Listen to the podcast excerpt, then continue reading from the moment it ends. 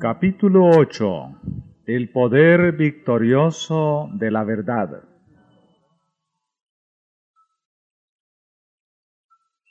Un nuevo emperador, Carlos V, había ascendido al trono de Alemania, y los emisarios de Roma se apresuraron a presentarle sus plácemes, y procuraron que el monarca emplease su poder contra la reforma. Por otra parte, el elector de Sajonia, con quien Carlos tenía una gran deuda por su exaltación al trono, le rogó que no tomase medida alguna contra Lutero, sin antes haberle oído. De este modo, el emperador se hallaba en embarazosa situación que le dejaba perplejo. Los papistas no se darían por contentos sino con un edicto imperial que sentenciase a muerte a Lutero. El elector había declarado terminantemente que ni su Majestad Imperial ni otro ninguno había demostrado que los escritos de Lutero hubiesen sido refutados, y por este motivo pedía que el doctor Lutero, provisto de un salvoconducto, pudiese comparecer ante jueces sabios, piadosos e imparciales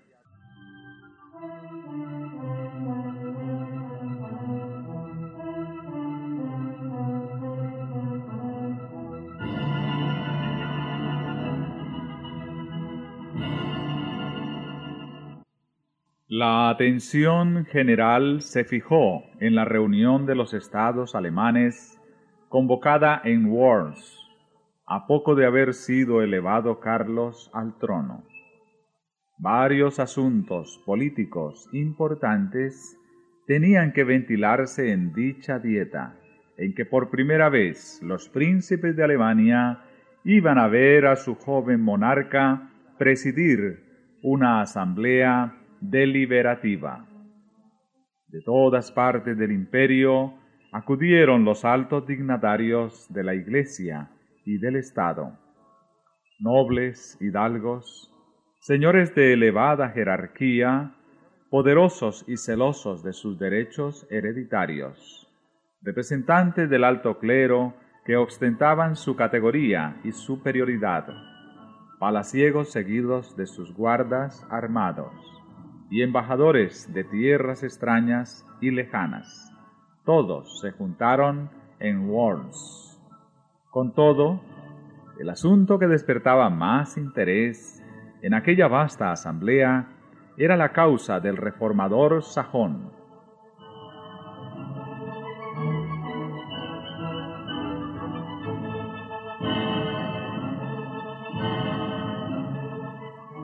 Carlos había encargado ya de antemano al elector que trajese a Lutero ante la dieta, asegurándole protección y prometiendo disponer una discusión libre con gente competente para debatir los motivos de disidencia. Lutero, por su parte, ansiaba comparecer ante el monarca. Su salud por entonces no estaba muy buena. No obstante, escribió al elector, Si no puedo ir a Worms bueno y sano, me haré llevar enfermo allá, porque si el emperador me llama, no puedo dudar que sea un llamamiento de Dios. Si quieren usar de violencia contra mí, lo cual parece probable, puesto que no es para instruirse por lo que me hacen comparecer.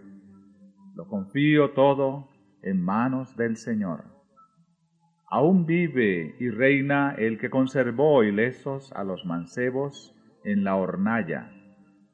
Si no me quiere salvar, poco vale mi vida. Impidamos solamente que el Evangelio sea expuesto al vilipendio de los impíos y derramemos nuestra sangre por Él, para que no triunfen. ¿Será acaso mi vida o mi muerte la que más contribuirá a la salvación de todos? Esperadlo todo de mí, menos la fuga y la retractación. Huir no puedo, y retractarme mucho menos.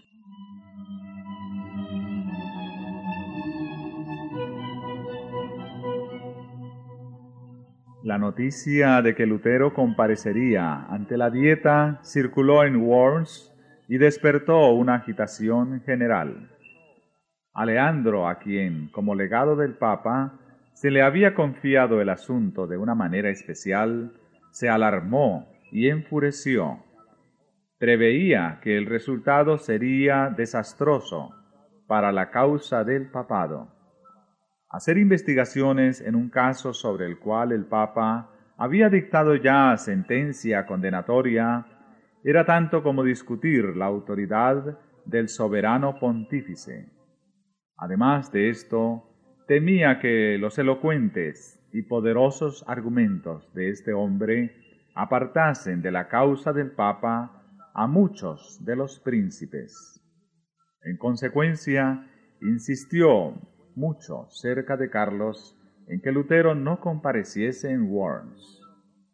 Por este mismo tiempo se publicó la bula de excomunión contra Lutero, y esto, unido a las gestiones del legado, hizo ceder al emperador, quien escribió al elector diciéndole que si Lutero no quería retractarse, debía quedarse en Wittenberg.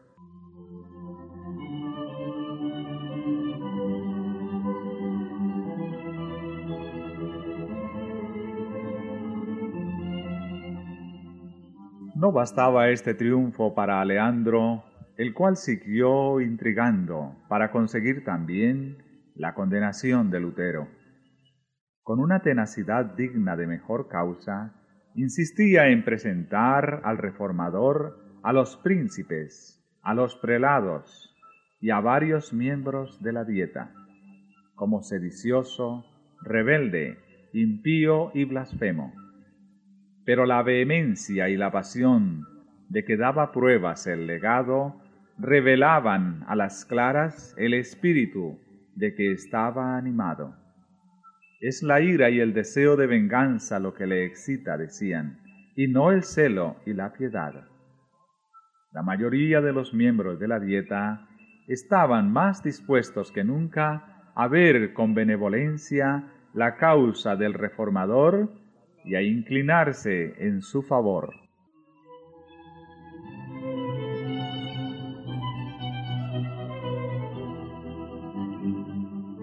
Con redoblado celo insistió Aleandro cerca del emperador para que cumpliese su deber de ejecutar los edictos papales. Esto empero, según las leyes de Alemania, no podía hacerse sin el consentimiento de los príncipes y Carlos V. No pudiendo resistir a las instancias del nuncio, le concedió que llevara el caso ante la dieta. Fue este un día de orgullo para el nuncio.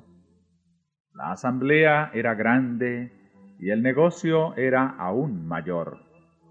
Aleandro iba a alegar en favor de Roma, madre y señora de todas las iglesias. Iba a defender al primado de San Pedro ante los principados de la cristiandad.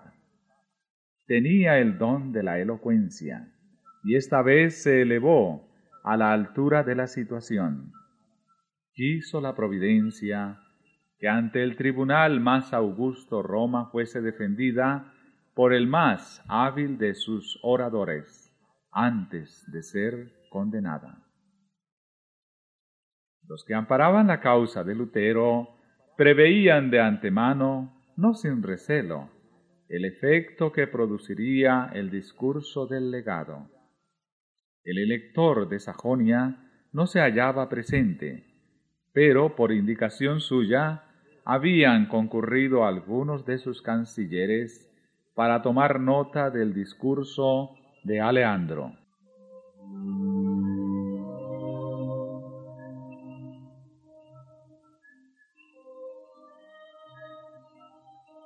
Con todo el poder de la instrucción y la elocuencia se propuso a Leandro derrocar la verdad.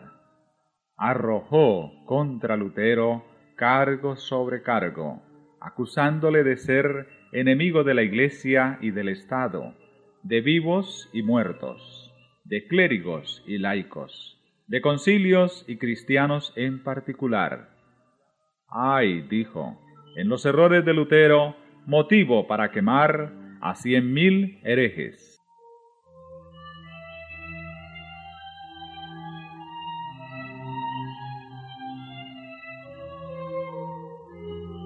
En conclusión, procuró vilipendiar a los adherentes de la fe reformada, diciendo, ¿Qué son todos estos luteranos? Un puñado de gramáticos insolentes, de sacerdotes enviciados, de frailes disolutos, abogados ignorantes, nobles degradados y populacho pervertido y seducido cuánto más numeroso, más hábil, más poderoso es el partido católico.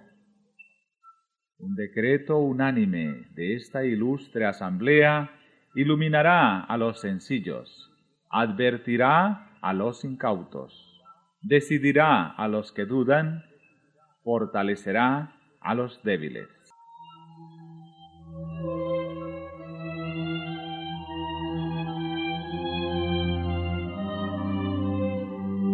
Estas son las armas que en todo tiempo han esgrimido los enemigos de la verdad.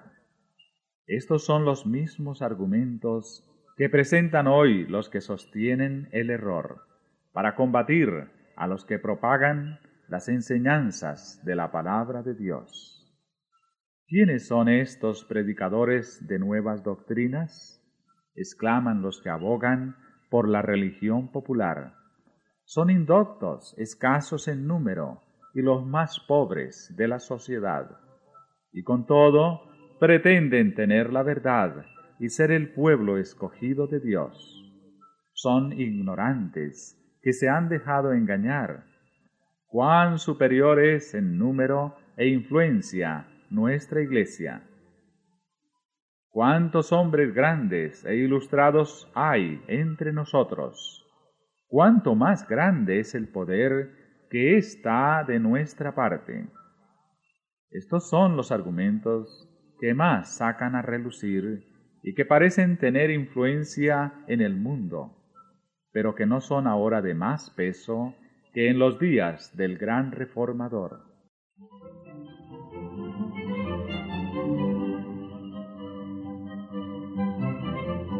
La reforma no terminó, como muchos lo creen, al concluir la vida de Lutero.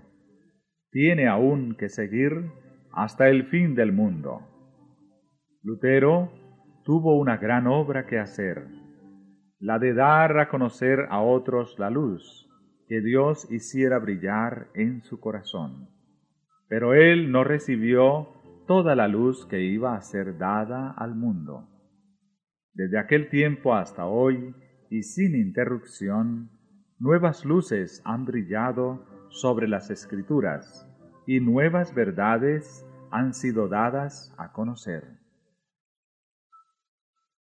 Honda fue la impresión que produjo en la asamblea el discurso del legado.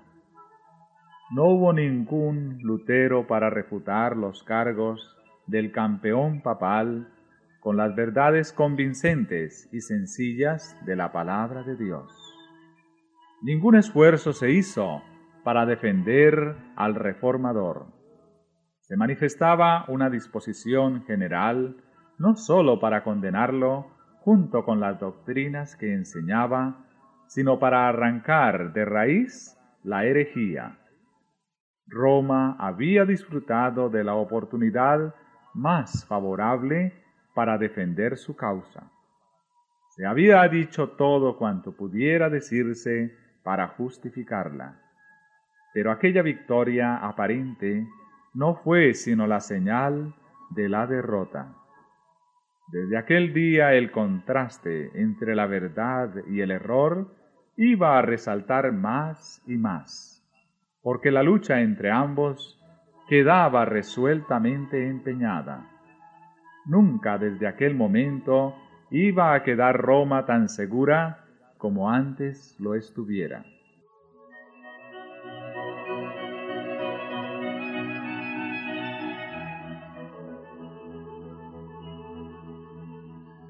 En tanto que la mayoría de los miembros de la dieta no hubieran vacilado en entregar a Lutero a la venganza de Roma, no eran pocos los que echaban de ver con dolor la corrupción que prevalecía en la Iglesia y deseaban que se concluyera con los abusos que sufría el pueblo alemán como consecuencia de la degradación e inmoralidad del clero.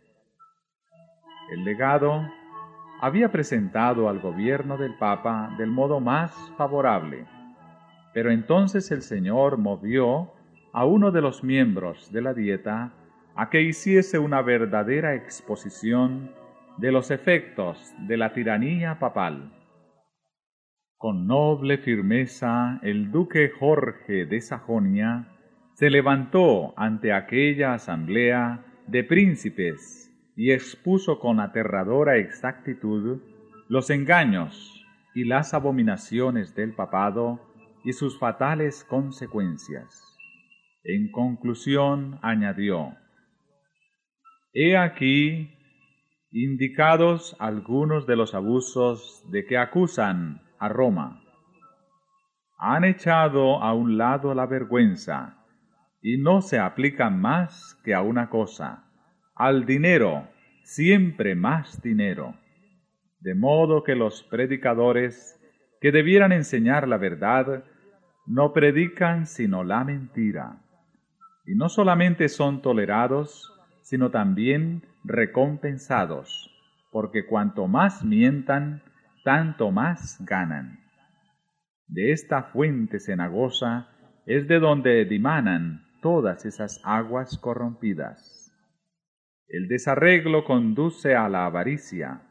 Ah, es un escándalo que da el clero, precipitando así tantas almas a una condenación eterna.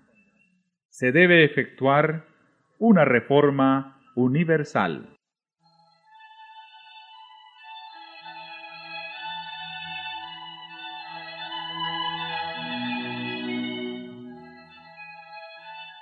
Lutero mismo no hubiera podido hablar con tanta maestría y con tanta fuerza contra los abusos de Roma.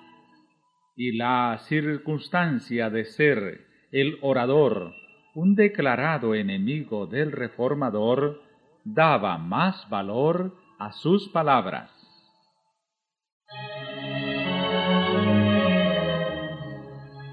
De haber estado abiertos los ojos de los circunstantes, habrían visto allí a los ángeles de Dios arrojando rayos de luz para disipar las tinieblas del error y abriendo las mentes y los corazones de todos para que recibiesen la verdad. Era el poder del Dios de verdad y de sabiduría el que dominaba a los mismos adversarios de la Reforma y preparaba así el camino para la gran obra que iba a realizarse. Martín Lutero no estaba presente, pero la voz de uno más grande que Lutero se había dejado oír en la asamblea.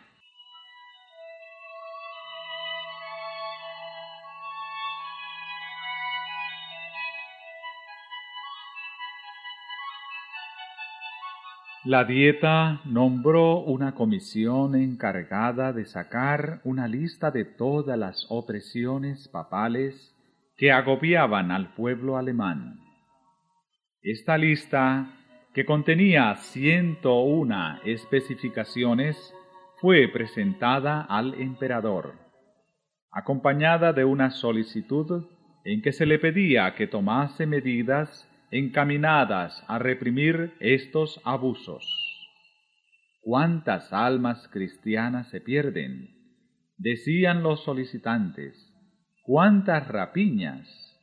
cuántas exacciones exorbitantes y de cuántos escándalos está rodeado el jefe de la cristiandad.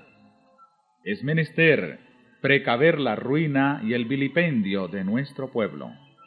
Por esto, unánimemente os suplicamos sumisos, pero con las más vivas instancias, que ordenéis una reforma general, que la emprendáis y la acabéis.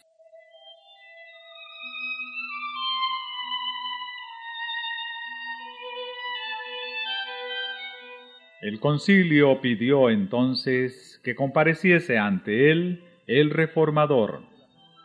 A pesar de las intrigas, protestas y amenazas de Aleandro, el emperador consintió al fin y Lutero fue citado a comparecer ante la dieta.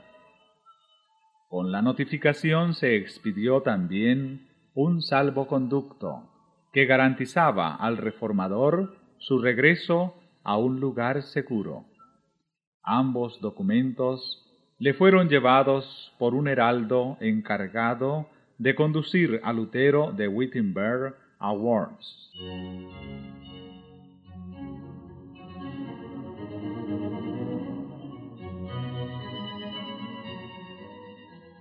Los amigos de Lutero estaban espantados y desesperados. Sabedores del prejuicio y de la enemistad que contra él reinaban, pensaban que ni aun el salvoconducto sería respetado y le aconsejaban que no expusiese su vida al peligro. Pero él replicó, los papistas no deseaban que yo fuese a Worms, pero sí mi condenación y mi muerte. No importa, rogad, no por mí, sino por la palabra de Dios. Cristo me dará su espíritu para vencer a estos ministros del error. Yo los desprecio durante mi vida y triunfaré de ellos con mi muerte en Words se agitan para hacer que me retracte. He aquí cuál será mi retractación. Antes decía que el Papa era el vicario de Cristo. Ahora digo que es el adversario del Señor y el apóstol del diablo.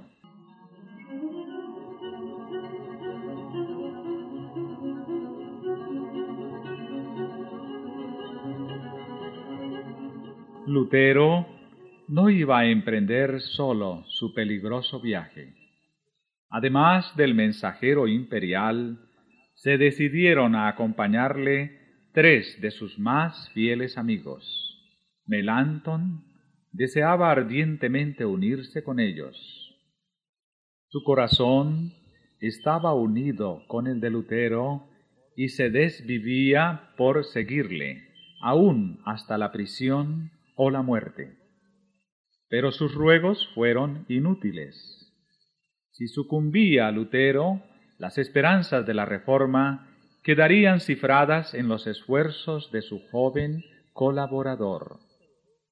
Al despedirse de él, díjole el reformador, Si yo no vuelvo, caro hermano, y mis enemigos me matan, no ceses de enseñar la verdad y permanecer firme en ella. Trabaja en mi lugar.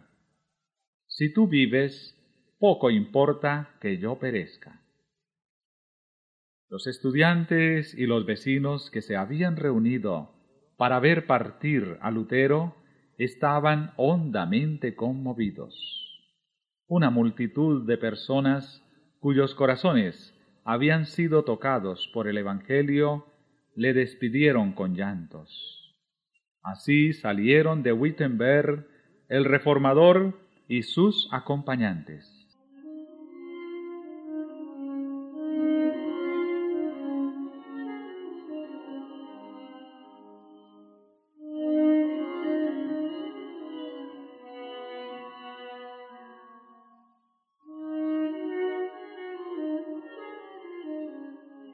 En el camino notaron que siniestros presentimientos embargaban los corazones de cuantos hallaban al paso.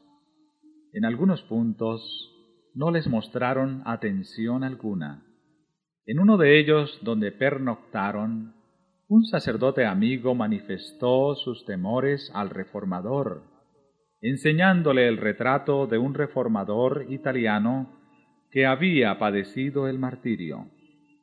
A la mañana siguiente se supo que los escritos de Lutero habían sido condenados en Worms.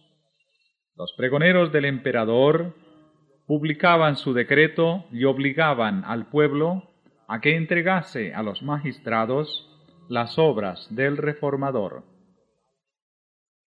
El heraldo, temiendo por la seguridad de Lutero en la dieta y creyendo que ya empezaba a cejar en su propósito de acudir a la dieta, le preguntó si estaba aún resuelto a seguir adelante. Lutero contestó, aunque se me ha puesto entredicho en todas las ciudades, continuaré.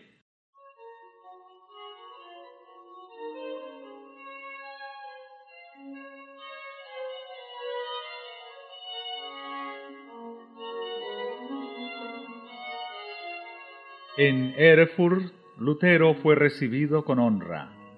Rodeado por multitudes que le admiraban, cruzó aquellas mismas calles que antes recorriera tan a menudo con su bolsa de limosnero. Visitó la celda de su convento y meditó en las luchas mediante las cuales la luz que ahora inundaba Alemania había penetrado en su alma. Deseaban oírle predicar. Esto le era prohibido, pero el heraldo dio su consentimiento y el mismo que había sido fraile sirviente del convento ocupó ahora el púlpito.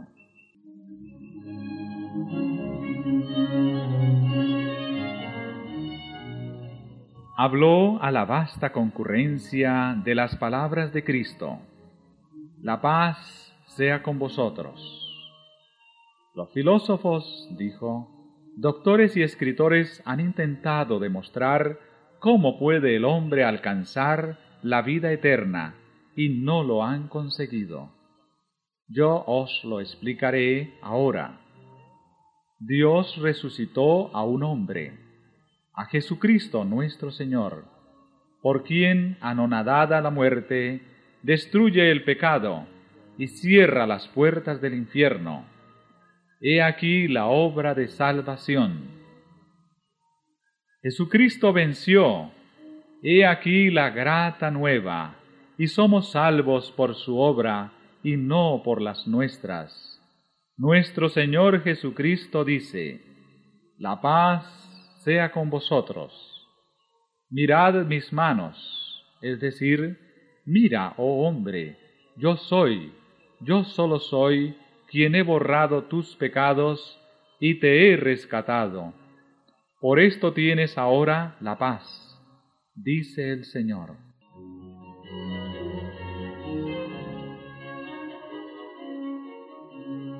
Y siguió explicando cómo la verdadera fe se manifiesta en una vida santa. Puesto que Dios nos ha salvado, obremos de un modo digno de su aprobación. ¿Eres rico? Sirvan tus bienes a los pobres. ¿Eres pobre? Tu labor sirva a los ricos. Si tu trabajo no es útil más que para ti mismo, el servicio que pretendes hacer a Dios no es más que mentira.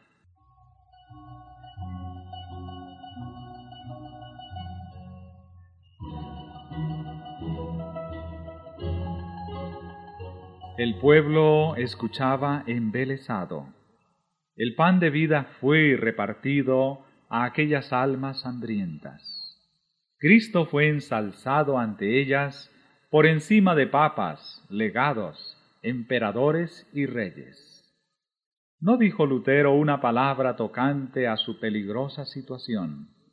No quería hacerse objeto de los pensamientos y de las simpatías En la contemplación de Cristo se perdía de vista a sí mismo, se ocultaba detrás del hombre del Calvario y sólo procuraba presentar a Jesús como redentor de los pecadores.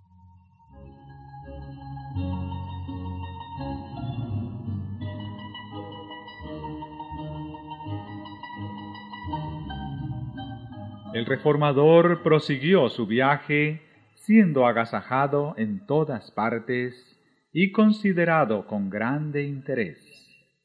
Las gentes salían presurosas a su encuentro, y algunos amigos le ponían en guardia contra el propósito hostil que respecto de él acariciaban los romanistas. Os echarán en una hoguera, le decían, y os reducirán a cenizas como lo hicieron con Juan Hus. Él contestaba, aun cuando se encendiese un fuego que se extendiera desde Worms hasta Wittenberg y se elevara hasta el cielo, lo atravesaría en nombre del Señor. Compareceré ante ellos, entraré en la boca de ese behemoth, romperé sus dientes y confesaré a nuestro Señor Jesucristo.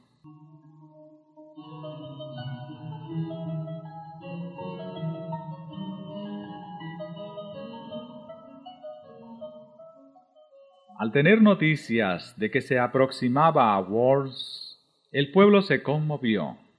Sus amigos temblaron recelando por su seguridad. Los enemigos temblaron porque desconfiaban del éxito de su causa. Se hicieron los últimos esfuerzos para disuadir a Lutero de entrar en la ciudad. Por instigación de los papistas, se le instó a hospedarse en el castillo de un caballero amigo en donde se aseguraba todas las dificultades podían arreglarse pacíficamente. Sus amigos se esforzaron por despertar temores en él, describiéndole los peligros que le amenazaban. Todos sus esfuerzos fracasaron. Lutero, sin inmutarse, dijo, Aunque haya tantos diablos en Worms, cuantas tejas hay en los techos, entraré allí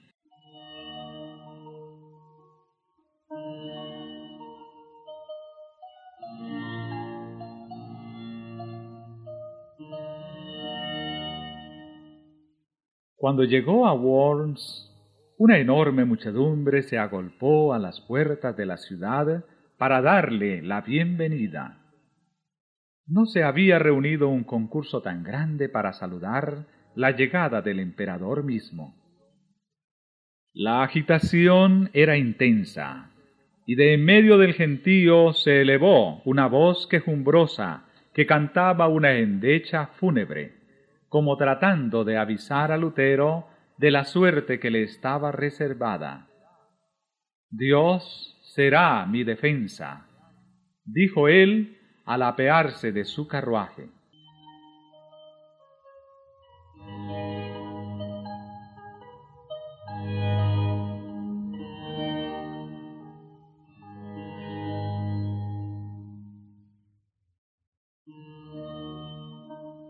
Los papistas no creían que Lutero se atrevería a comparecer en Worms, y su llegada a la ciudad fue para ellos motivo de profunda consternación.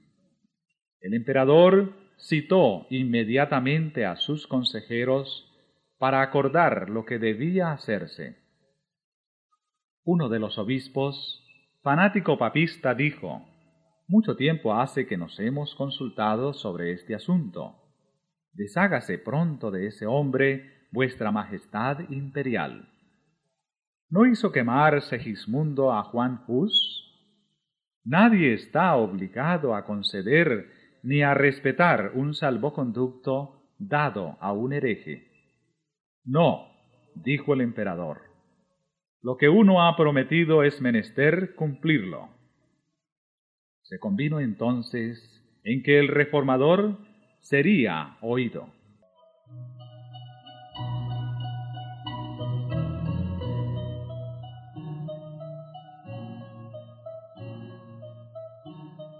Todos ansiaban ver a aquel hombre tan notable, y en inmenso número se agolparon junto a la casa en donde se hospedaba.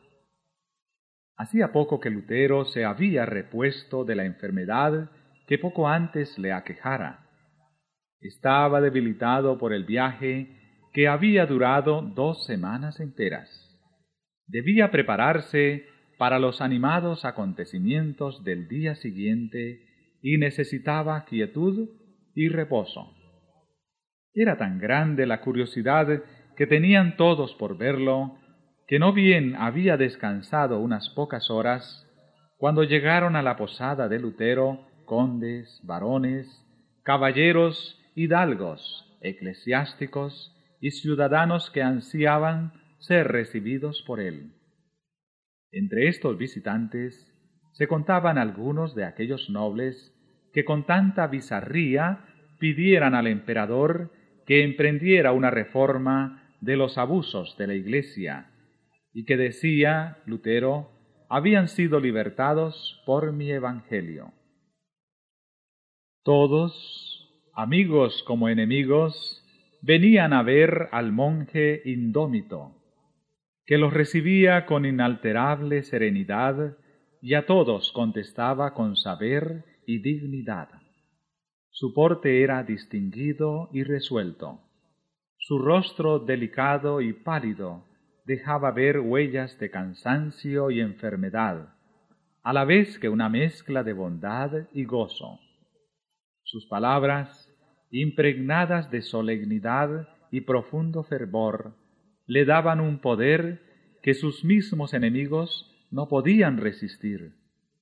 Amigos y enemigos estaban maravillados. Algunos estaban convencidos de que le asistía una fuerza divina. Otros decían de él lo que los fariseos decían de Cristo, demonio tiene.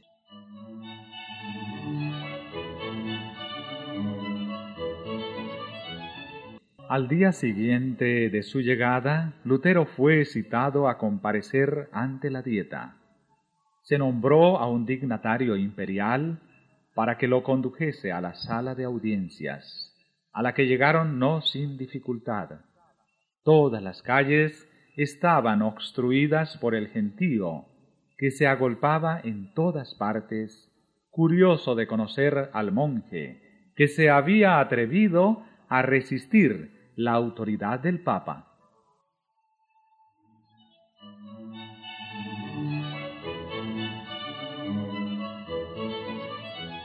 En el momento en que entraba en la presencia de sus jueces, un viejo general, héroe de muchas batallas, le dijo en tono bondadoso, Frailecito, frailecito, haces frente a una empresa tan ardua que ni yo ni otros capitanes hemos visto jamás tal en nuestros más sangrientos combates. Pero si tu causa es justa, y si estás convencido de ello, avanza en nombre de Dios, y nada temas. Dios no te abandonará.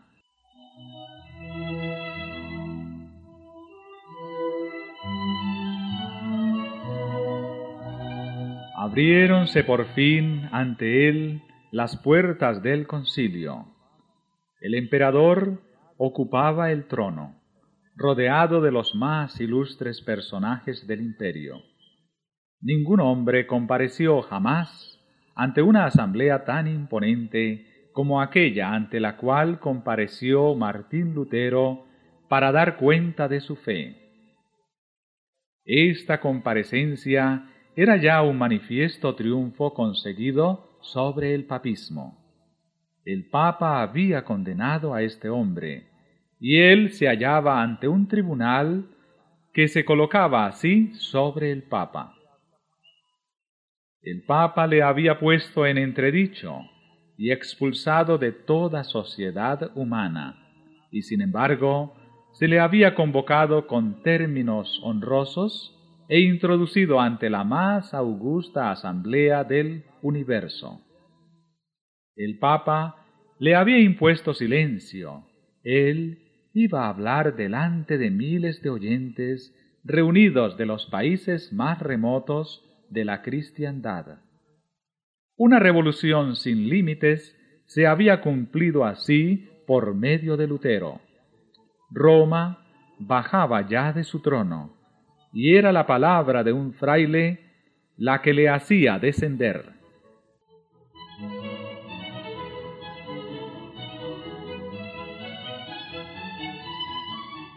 Al verse ante tan augusta asamblea, el reformador de humilde cuna pareció sentirse cohibido. Algunos de los príncipes, observando su emoción, se acercaron a él, y uno de ellos le dijo al oído, No temáis a aquellos que no pueden matar más que el cuerpo, y que nada pueden contra el alma.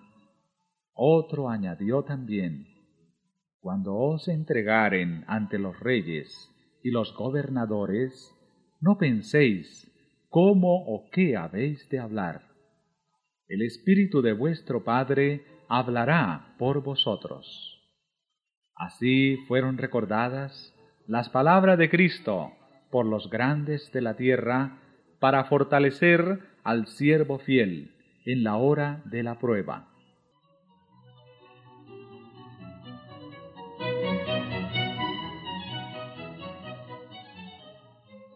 Lutero fue conducido hasta un lugar situado frente al trono del emperador. Un profundo silencio reinó en la numerosa asamblea.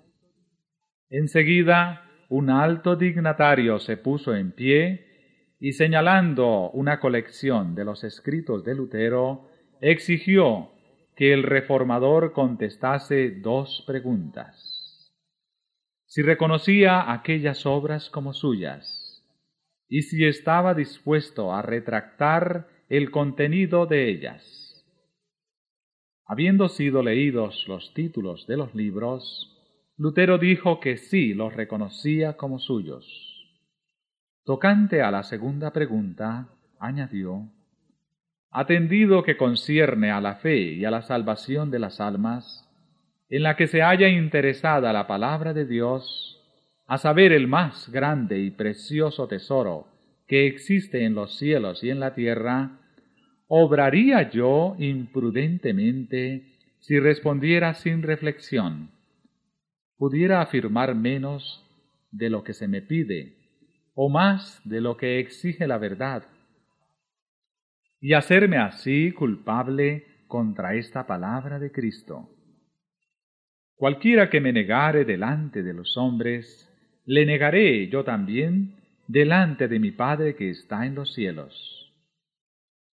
Por esta razón, suplico a Su Majestad Imperial, con toda sumisión, se digne concederme tiempo, para que pueda yo responder sin manchar la palabra de Dios.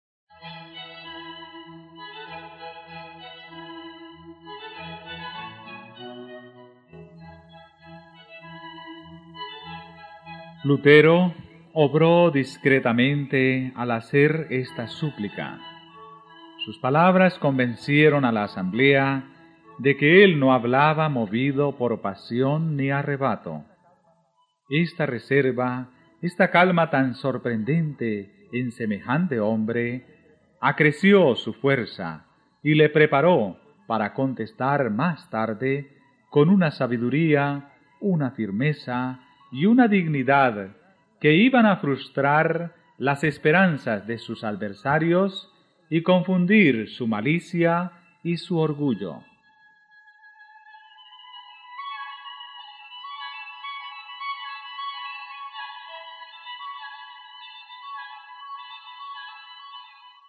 Al día siguiente debía comparecer de nuevo para dar su respuesta final.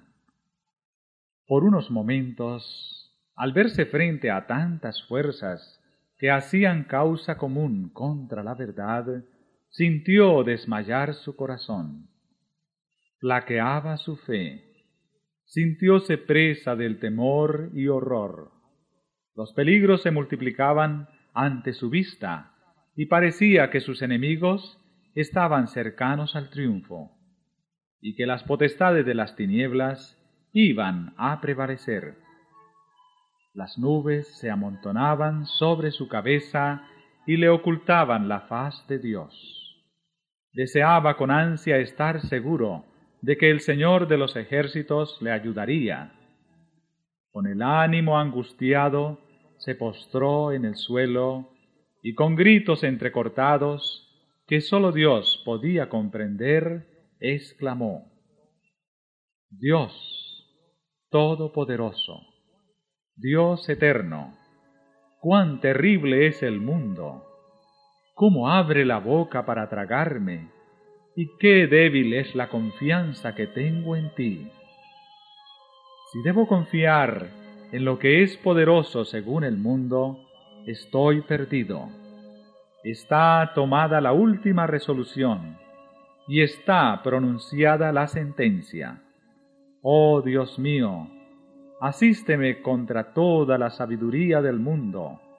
Hazlo tú solo, porque no es obra mía, sino tuya. Nada tengo que hacer aquí, nada tengo que combatir contra estos grandes del mundo. Mas es tuya la causa, y ella es justa y eterna.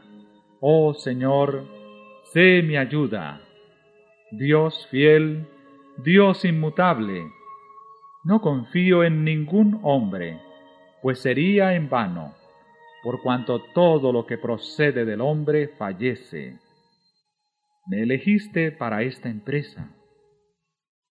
Permanece a mi lado en nombre de tu Hijo muy amado, Jesucristo, el cual es mi defensa, mi escudo y mi fortaleza.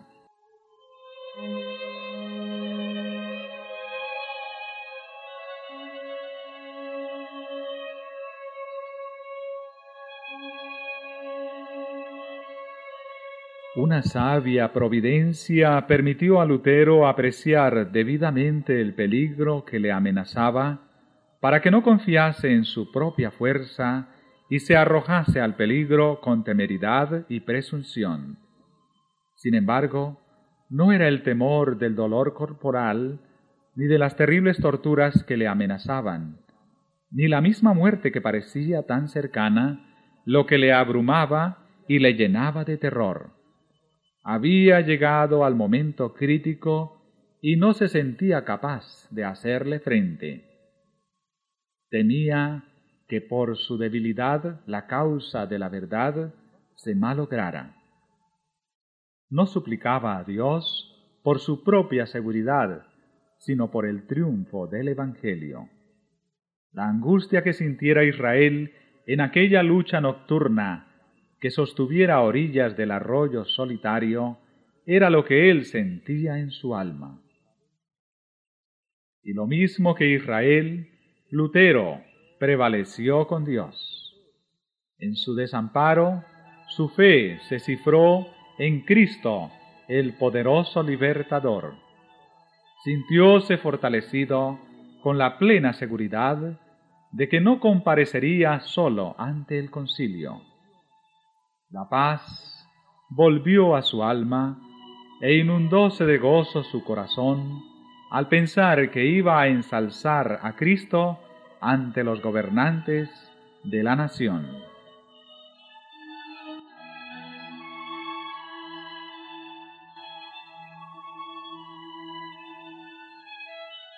Con el ánimo puesto en Dios, se preparó Lutero para la lucha que le aguardaba. Meditó un plan de defensa, examinó pasajes de sus propios escritos y sacó pruebas de las santas escrituras para sustentar sus proposiciones. Luego, colocando la mano izquierda sobre la Biblia, que estaba abierta delante de él, alzó la diestra hacia el cielo y juró permanecer fiel al Evangelio y confesar libremente su fe, aunque tuviese que sellar su confesión con su sangre.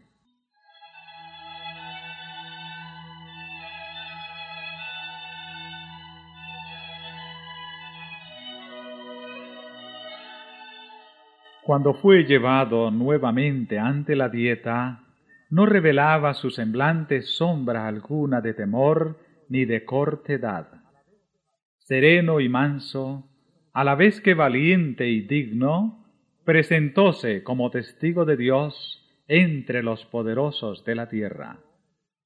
El canciller le exigió que dijese si se retractaba de sus doctrinas. Lutero respondió del modo más sumiso y humilde, sin violencia ni apasionamiento.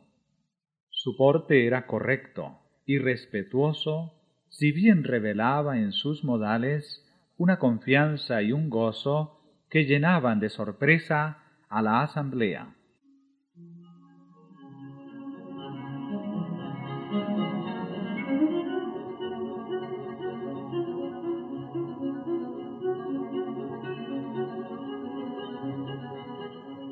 Serenísimo emperador, ilustres príncipes, benignidísimos señores, dijo Lutero, comparezco humildemente hoy ante vosotros, según la orden que se me comunicó ayer, suplicando por la misericordia de Dios a vuestra majestad y a vuestras augustas altezas. Se dignen escuchar bondadosamente la defensa de una causa acerca de la cual tengo la convicción que es justa y verdadera. Si falto por ignorancia a los usos y conveniencias de las cortes, perdonádmelo, pues no he sido educado en los palacios de los reyes, sino en la oscuridad del claustro.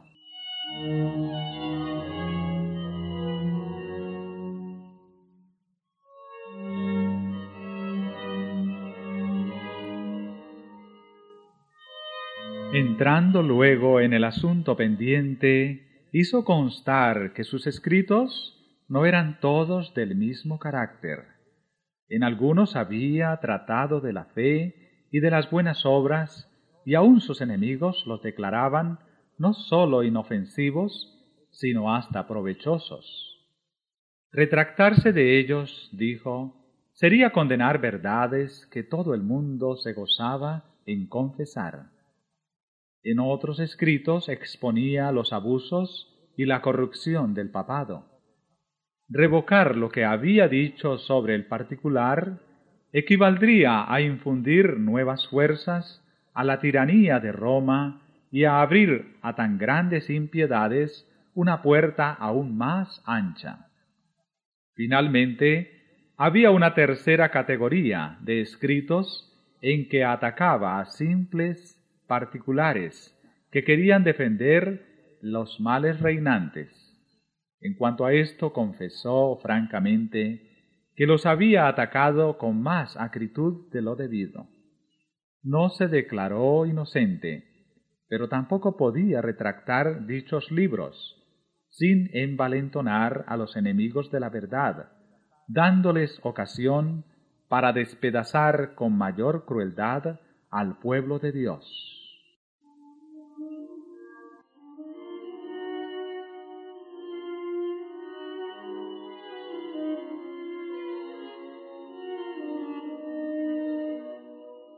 Sin embargo, añadió, soy un simple hombre y no Dios. Por consiguiente, me defenderé como lo hizo Jesucristo al decir, si he hablado mal, dadme testimonio del mal. Os conjuro por el Dios de las misericordias, a vos, serenísimo emperador, y a vosotros, ilustres príncipes, y a todos los demás, de alta o baja graduación, a que me probéis por los escritos de los profetas y de los apóstoles que he errado. Así que me hayáis convencido, retractaré todos mis errores y seré el primero en echar mano de mis escritos para arrojarlos a las llamas.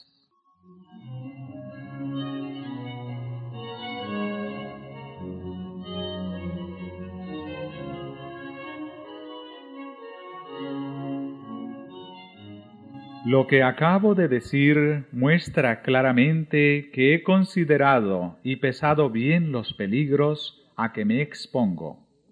Pero lejos de acobardarme, es para mí motivo de gozo ver que el Evangelio es hoy día lo que antes, una causa de disturbio y de discordia. Este es el carácter y el destino de la palabra de Dios. No vine a traeros paz, sino guerra, dijo Jesucristo. Dios es admirable y terrible en sus juicios. Temamos que al pretender reprimir las discordias, persigamos la palabra de Dios y hagamos caer sobre nosotros un diluvio de irresistibles peligros, desastres presentes y desolaciones eternas. Yo pudiera citar ejemplos sacados de la Sagrada Escritura y hablaros de Faraón, de los reyes de Babilonia y de los de Israel, quienes jamás obraron con más eficacia para su ruina que cuando por consejos en apariencia muy sabios pensaban consolidar su imperio. Dios remueve las montañas y las derriba antes que lo perciban.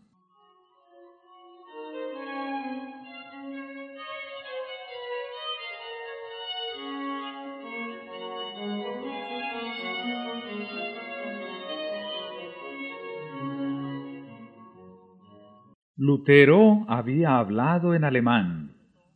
Se le pidió que repitiera su discurso en latín y aunque rendido por el primer esfuerzo, hizo lo que se le pedía y repitió su discurso en latín, con la misma energía y claridad que la primera vez. La providencia de Dios dirigió este asunto. La mente de muchos de los príncipes estaba tan cegada por el error y la superstición que la primera vez no apreciaron la fuerza de los argumentos de Lutero. Pero al repetirlos, el orador pudieron darse mejor cuenta de los puntos desarrollados por él.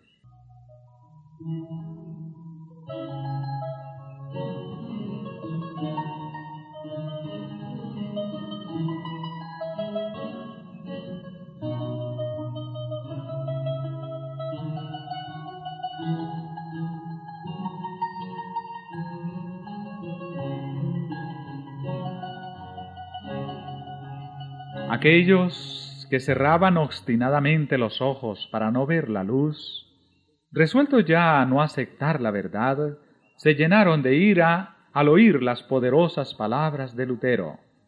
Tan luego como hubo dejado de hablar, el que tenía que contestar en nombre de la dieta, le dijo con indignación, No habéis respondido a la pregunta que se os ha hecho. Se exige de vos una respuesta clara y precisa.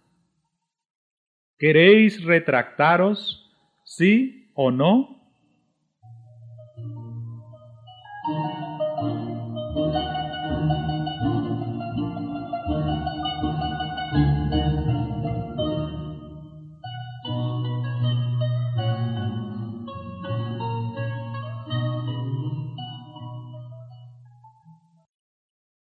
El reformador contestó, ya que su serenísima majestad y sus altezas exigen de mí una respuesta sencilla, clara y precisa, voy a darla, y es esta.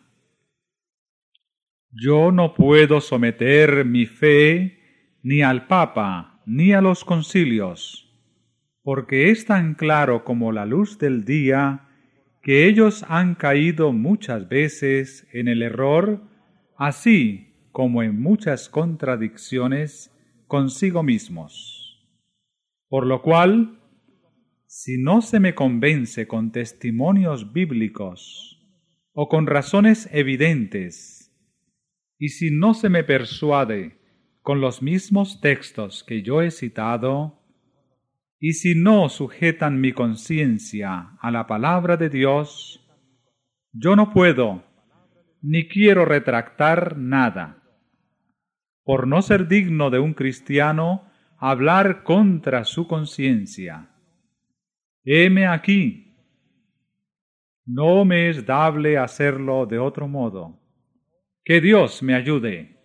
Amén.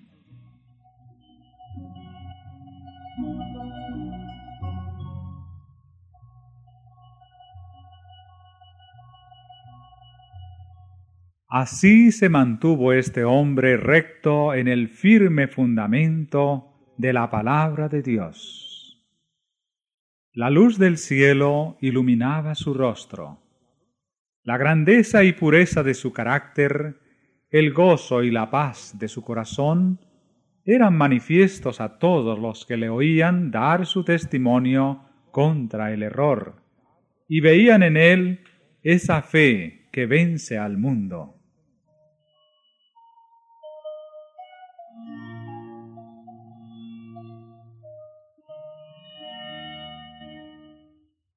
La asamblea entera quedó un rato muda de asombro. La primera vez había hablado Lutero en tono respetuoso y bajo, en actitud casi sumisa. Los romanistas habían interpretado todo esto como prueba evidente de que el valor empezaba a faltarle. Se habían figurado que la solicitud de un plazo para dar su contestación equivalía al preludio de su retractación. Carlos mismo, al notar no sin desprecio el hábito raído del fraile, su actitud tan llana, la sencillez de su oración, había exclamado, Por cierto no será este monje el que me convierta en hereje pero el valor y la energía que esta vez desplegara, así como la fuerza y la claridad de sus argumentaciones, los dejaron a todos sorprendidos. El emperador, lleno de admiración, exclamó entonces, El fraile habla con un corazón intrépido y con inmutable valor Muchos de los príncipes alemanes veían con orgullo y satisfacción a este representante de su raza.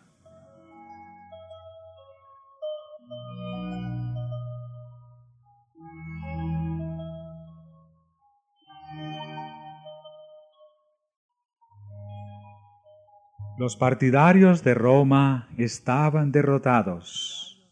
Su causa ofrecía un aspecto muy desfavorable procuraron conservar su poderío, no por medio de las escrituras, sino apelando a las amenazas, como lo hace siempre Roma en semejantes casos.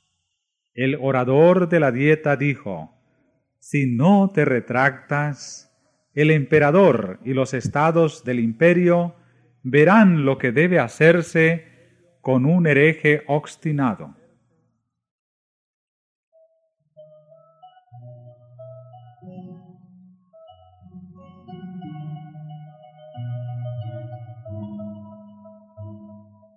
Los amigos de Lutero, que habían oído su noble defensa, poseídos de sincero regocijo, temblaron al oír las palabras del orador oficial. Pero el doctor mismo, con toda calma, repuso, Dios me ayude, porque de nada puedo retractarme.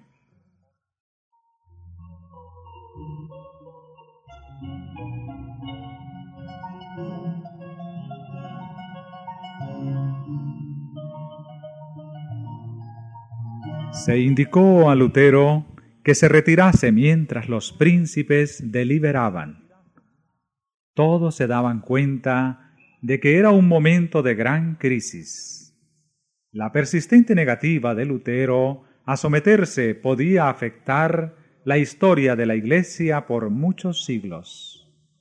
Se acordó darle otra oportunidad para retractarse. Por última vez le hicieron entrar de nuevo en la sala. se le volvió a preguntar si renunciaba a sus doctrinas. Contestó, No tengo otra respuesta que dar que la que he dado. Era ya bien claro y evidente que no podrían inducirle a ceder, ni de grado ni por fuerza, a las exigencias de Roma.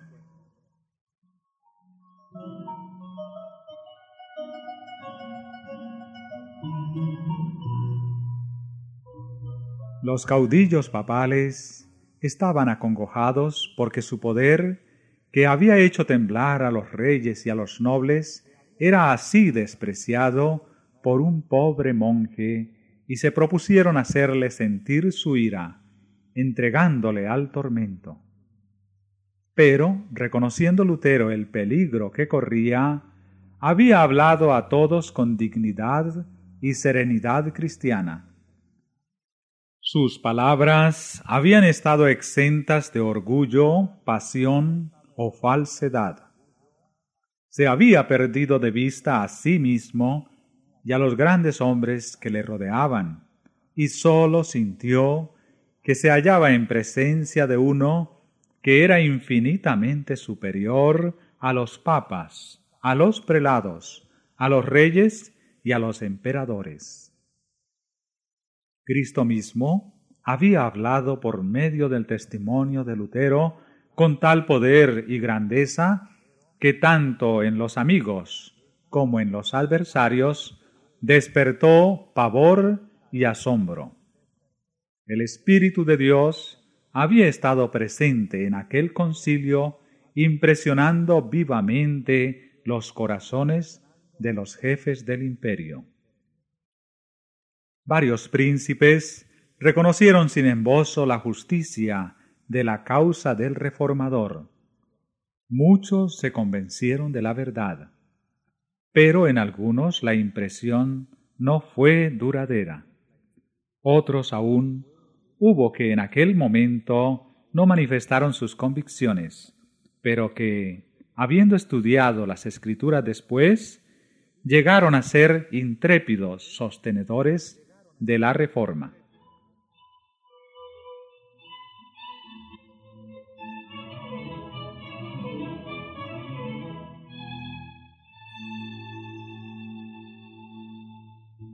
El elector Federico había aguardado con ansiedad la comparecencia de Lutero ante la dieta y escuchó su discurso con profunda emoción experimentó regocijo y orgullo al presenciar el valor del fraile, su firmeza y el modo en que se mostraba dueño de sí mismo, y resolvió defenderle con mayor firmeza que antes.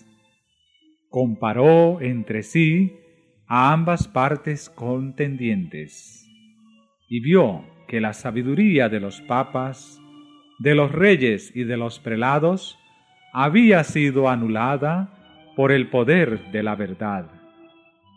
El papado había sufrido una derrota que iba a dejarse sentir en todas las naciones al través de los siglos.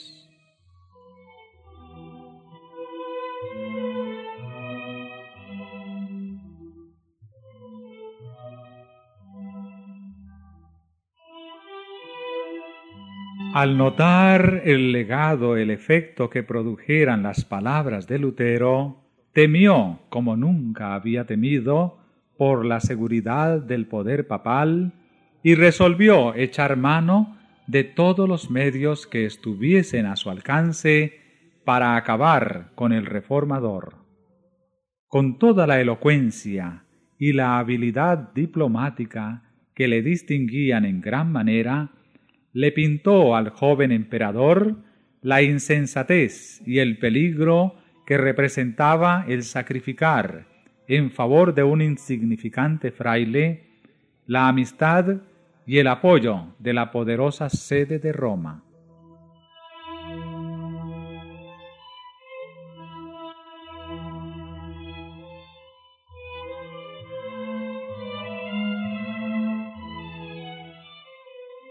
Sus palabras no fueron inútiles. El día después de la respuesta de Lutero, Carlos mandó a la dieta un mensaje en que manifestaba su determinación de seguir la política de sus antecesores, de sostener y proteger la religión romana. Ya que Lutero se negaba a renunciar a sus errores, se tomarían las medidas más enérgicas contra él y contra las herejías que enseñaba. Un solo fraile, extraviado por su propia locura, se levanta contra la fe de la cristiandad. Sacrificaré mis reinos, mi poder, mis amigos, mis tesoros, mi cuerpo, mi sangre, mi espíritu y mi vida, para contener esta impiedad voy a despedir al Augustino Lutero, prohibiéndole causar el más leve tumulto entre el pueblo. Enseguida procederé contra él y sus secuaces, como contra herejes declarados, por medio de la excomunión, de la suspensión y por todos los medios convenientes para destruirlos. Pido a los miembros de los estados que se conduzcan como fieles cristianos. No obstante, el emperador declaró que el salvoconducto de Lutero debía ser respetado y que antes de que se pudiese proceder contra él, debía dejársele llegar a su casa sano y salvo.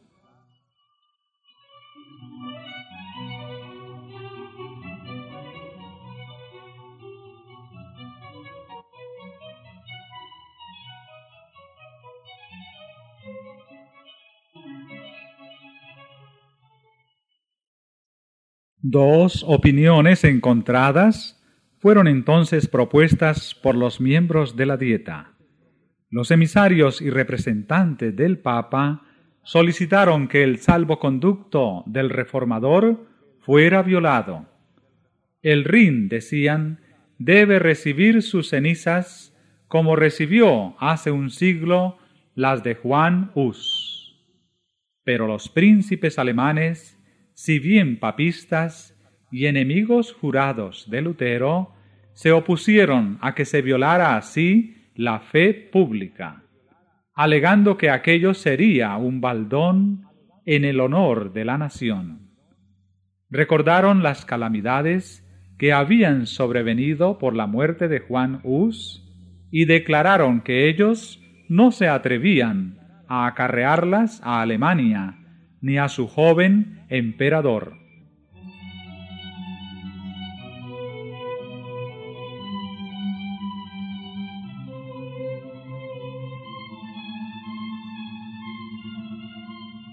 Carlos mismo dijo, en respuesta a la vil propuesta, aun cuando la buena fe y la fidelidad fuesen desterradas del universo, deberían hallar refugio en el corazón de los príncipes. Pero los enemigos más encarnizados de Lutero siguieron hostigando al monarca para que hiciera con el reformador lo que Segismundo hiciera con Hus, abandonarle a la misericordia de la Iglesia. Pero Carlos V evocó la escena en que Hus, señalando las cadenas que le arrojaban, le recordó al monarca su palabra que había sido quebrantada, y contestó, Yo no quiero sonrojarme como Segismundo.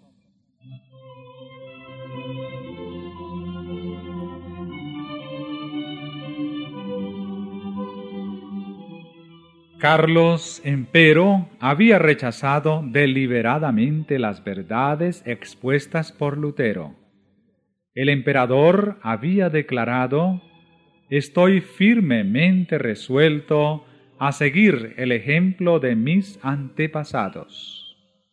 Estaba decidido a no salirse del sendero de la costumbre, ni siquiera para ir por el camino de la verdad y de la rectitud. Por la razón de que sus padres lo habían sostenido, él también sostendría al papado y toda su crueldad y corrupción. De modo que se dispuso a no aceptar más luz que la que habían recibido sus padres y a no hacer cosa que ellos no hubiesen hecho.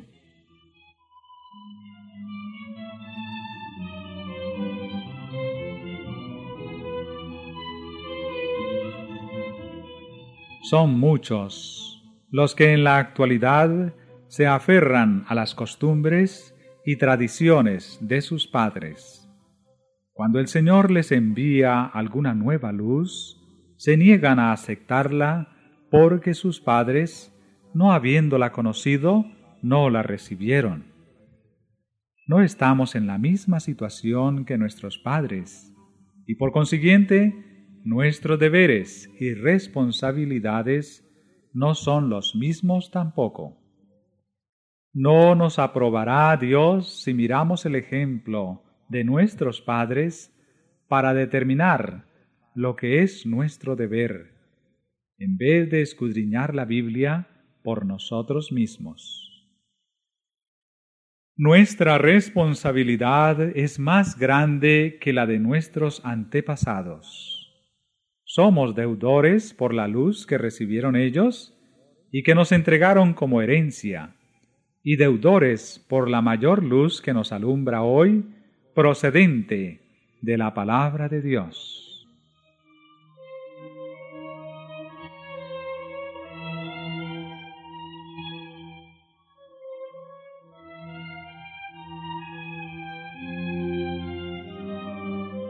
Cristo dijo a los incrédulos judíos, Si yo no hubiera venido y les hubiera hablado, no hubieran tenido pecado, mas ahora no tienen excusa por su pecado. El mismo poder divino habló por boca de Lutero al emperador y a los príncipes de Alemania. Y mientras la luz resplandecía procedente de la palabra de Dios, su espíritu alegó por última vez con muchos de los que se hallaban en aquella asamblea.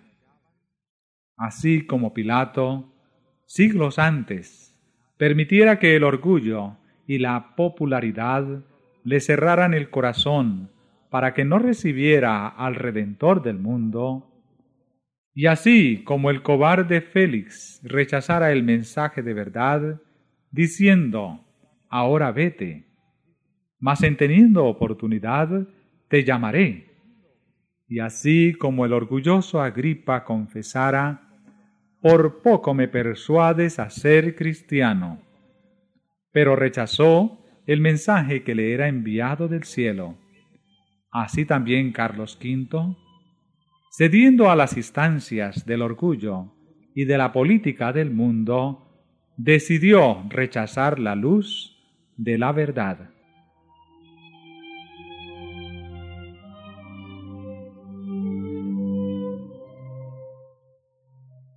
Corrían por todas partes muchos rumores de los proyectos hostiles a Lutero y despertaban gran agitación en la ciudad. Lutero se había conquistado muchos amigos que, conociendo la traidora crueldad de Roma, para con los que se atrevían a sacar a luz sus corrupciones, resolvieron evitar a todo trance que él fuese sacrificado. Centenares de nobles se comprometieron a protegerle. No pocos denunciaban públicamente el mensaje imperial como prueba evidente de humillante sumisión al poder de Roma. Se fijaron pasquines en las puertas de las casas y en las plazas públicas, unos contra Lutero y otros en su favor. En uno de ellos se leían sencillamente estas enérgicas palabras del sabio. Ay de ti, oh tierra, cuyo rey es un niño. El entusiasmo que el pueblo manifestaba en favor de Lutero en todas partes del imperio dio a conocer a Carlos y a la dieta que si se cometía una injusticia contra él, bien podrían quedar comprometidas la paz del imperio y la estabilidad del trono.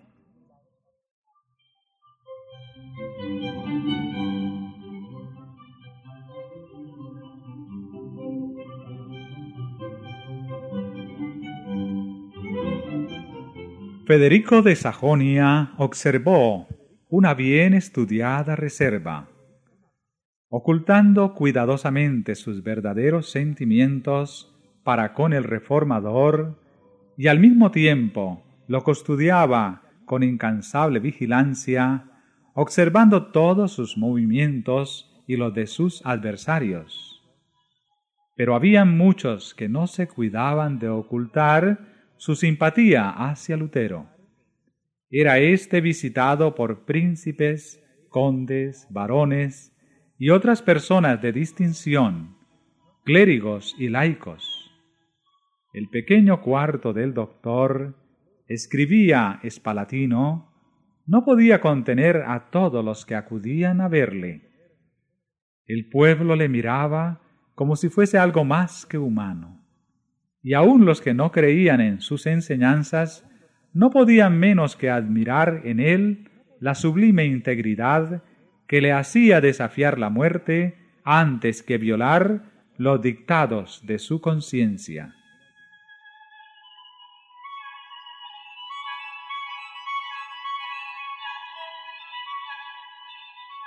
Se hicieron esfuerzos supremos para conseguir que Lutero consintiera en transigir con Roma. Príncipes y nobles le manifestaron que si persistía en sostener sus opiniones contra la Iglesia y los concilios, pronto se le desterraría del imperio y entonces nadie le defendería. A esto respondió el reformador. El Evangelio de Cristo no puede ser predicado sin escándalo. ¿Cómo es posible que el temor o aprehensión de los peligros me desprenda del Señor y de su palabra divina, que es la única verdad? No, antes daré mi cuerpo, mi sangre y mi vida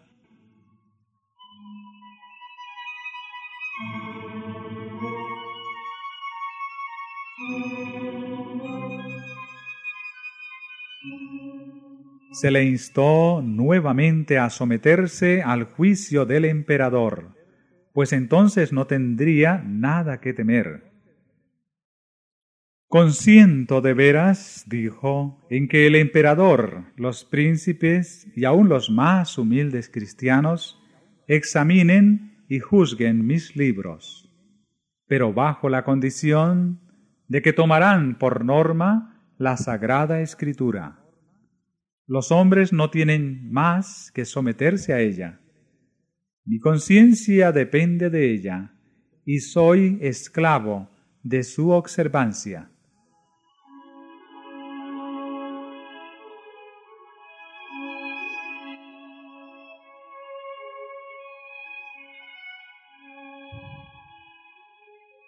En respuesta a otra instancia dijo, Consiento en renunciar al salvoconducto. Abandono mi persona y mi vida entre las manos del emperador, pero la palabra de Dios nunca. Expresó que estaba dispuesto a someterse al fallo de un concilio general, pero con la condición expresa de que el concilio juzgara según las escrituras. En lo que se refiere a la palabra de Dios y a la fe, añadió, cada cristiano es tan buen juez como el mismo Papa secundado por un millón de concilios. Finalmente los amigos y los enemigos de Lutero se convencieron de que todo esfuerzo encaminado a una reconciliación sería inútil.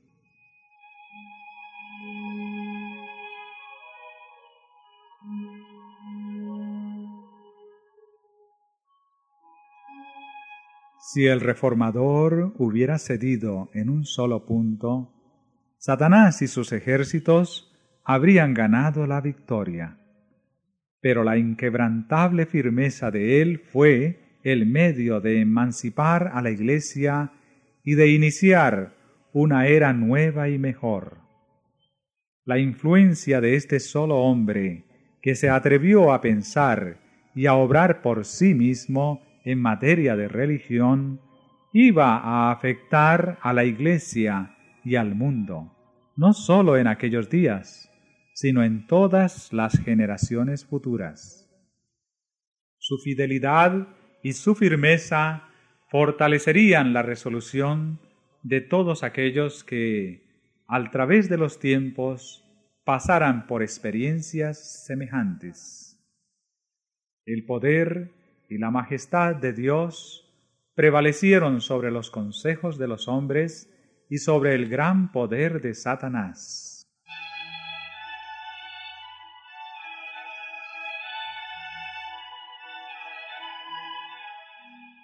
Pronto recibió Lutero orden del emperador de volver al lugar de su residencia y comprendió que aquello era un síntoma precursor de su condenación.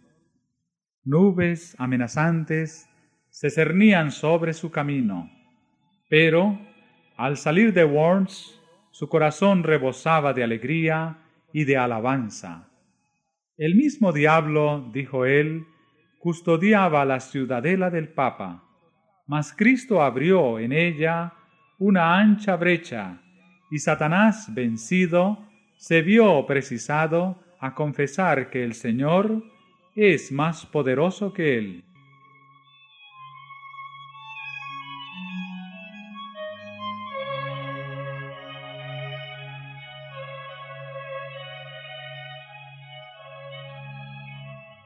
Después de su partida, deseoso aún de manifestar que su firmeza no había que tomarla por rebelión, escribió Lutero al emperador diciendo, entre otras cosas, Dios, que es el que lee en el interior de los corazones, me es testigo de que estoy pronto a obedecer con diligencia a vuestra majestad, así en lo próspero como en lo adverso, ya por la vida, ya por la muerte, exceptuando sólo la palabra de Dios por la que el hombre existe.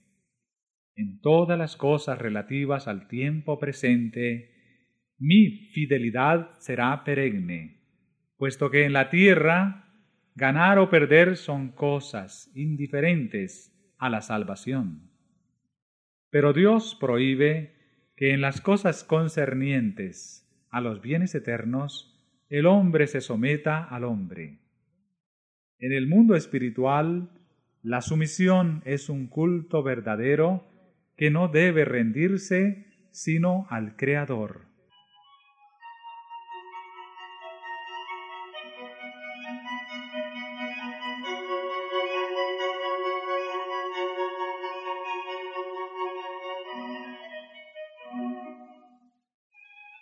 En su viaje de regreso fue recibido en los pueblos del tránsito con más agasajos que los que se le tributaran al ir a Worms.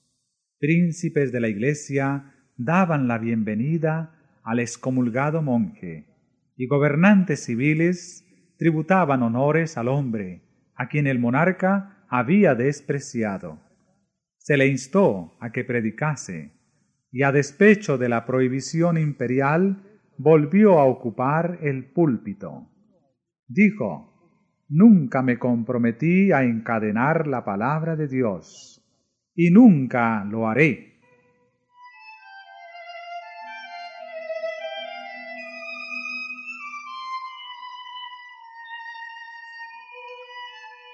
No hacía mucho que el reformador dejara a Worms cuando los papistas consiguieron que el emperador expidiera contra él un edicto en el cual se le denunciaba como el mismo Satanás bajo la figura humana y envuelto con hábito de fraile. Se ordenaba que tan pronto como dejara de ser valedero su salvoconducto, se tomaran medidas para detener su obra. Se prohibía guarecerle, suministrarle alimento, bebida o socorro alguno, con obras o palabras, en público o en privado. Debía apresársele en cualquier parte donde se le hallara y entregársele a las autoridades. Sus adeptos debían ser encarcelados también y sus bienes confiscados. Los escritos todos de Lutero debían ser destruidos y, finalmente, cualquiera que osara obrar en contradicción con el decreto quedaba incluido en la condenación del mismo. El elector de Sajona y los príncipes más adictos a Lutero habían salido ya de Worms, y el decreto del emperador recibió la sanción de la dieta. Los romanistas no cabían de gozo. Consideraban que la suerte de la reforma estaba ya sellada.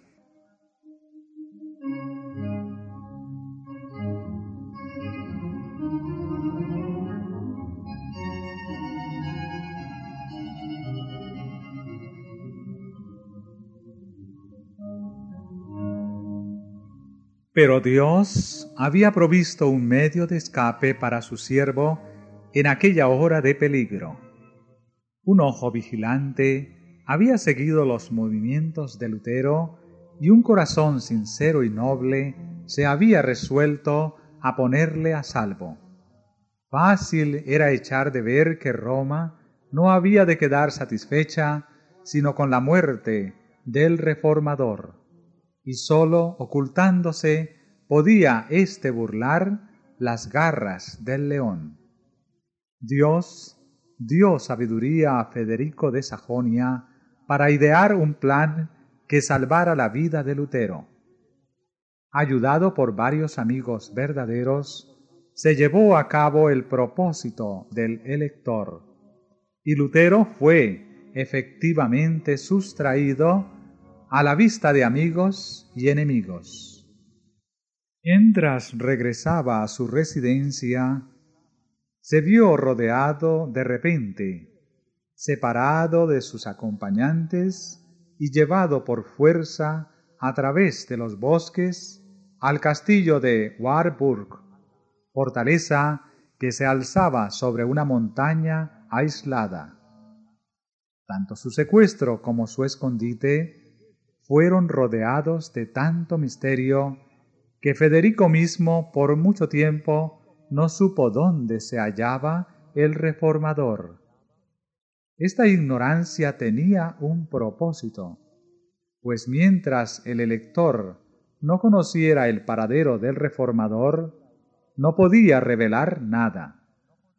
Se aseguró de que Lutero estuviera protegido y esto le bastaba.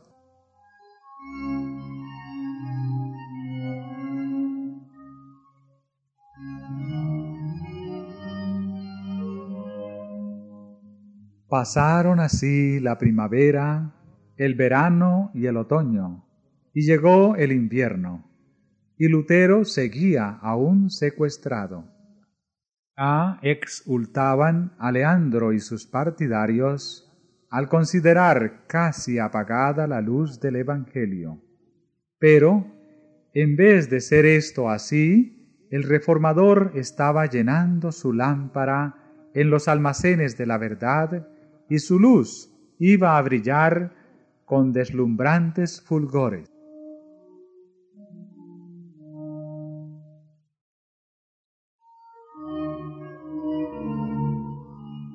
En la amigable seguridad que disfrutaba en la Warburg, congratulábase Lutero por haber sido sustraído por algún tiempo al calor y al alboroto del combate pero no podía encontrar satisfacción en prolongado descanso. Acostumbrado a la vida activa y al rudo combate, no podía quedar mucho tiempo ocioso. En aquellos días de soledad tenía siempre presente la situación de la iglesia y exclamaba desesperado, ¡ay! Y que no haya nadie en este último día de su ira que quede en pie delante del Señor como un muro para salvar a Israel. También pensaba en sí mismo y tenía miedo de ser tachado de cobardía por haber huido de la lucha. Se reprochaba su indolencia y la indulgencia con que se trataba a sí mismo. Y no obstante esto, estaba haciendo diariamente más de lo que hubiera podido hacer un hombre solo. Su pluma no permanecía nunca ociosa. En el momento en que sus enemigos se lisonjeaban de haberle acallado, los asombraron y confundieron las pruebas tangibles de su actividad. Un sinnúmero de tratados provenientes de su pluma circulaban por toda Alemania. También prestó entonces valioso servicio a sus compatriotas al traducir al alemán el Nuevo Testamento. Desde su Padmos, perdido entre riscos, siguió casi un año proclamando el Evangelio y censurando los pecados y los errores de su tiempo.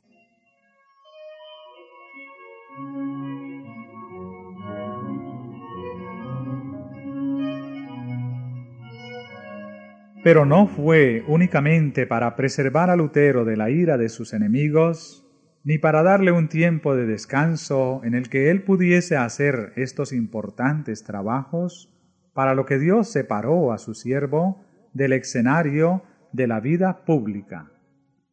Había otros resultados más preciosos que alcanzar.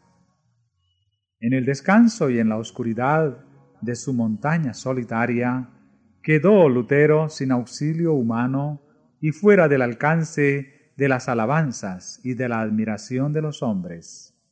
Así fue salvado del orgullo y de la confianza en sí mismo, que a menudo son frutos del éxito. Por medio del sufrimiento y de la humillación fue preparado para andar con firmeza en las vertiginosas alturas a donde había sido llevado de repente.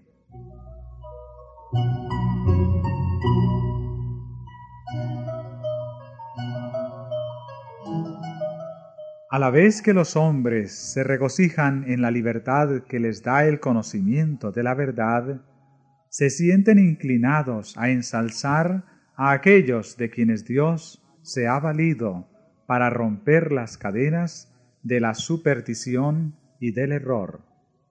Satanás procura distraer de Dios los pensamientos y los afectos de los hombres y hacer que se fijen en los agentes humanos. Induce a los hombres a dar honra al mero instrumento, ocultándole la mano que dirige todos los sucesos de la providencia. Con demasiada frecuencia acontece que los maestros religiosos así alabados y reverenciados, pierden de vista su dependencia de Dios y sin sentirlo empiezan a confiar en sí mismos.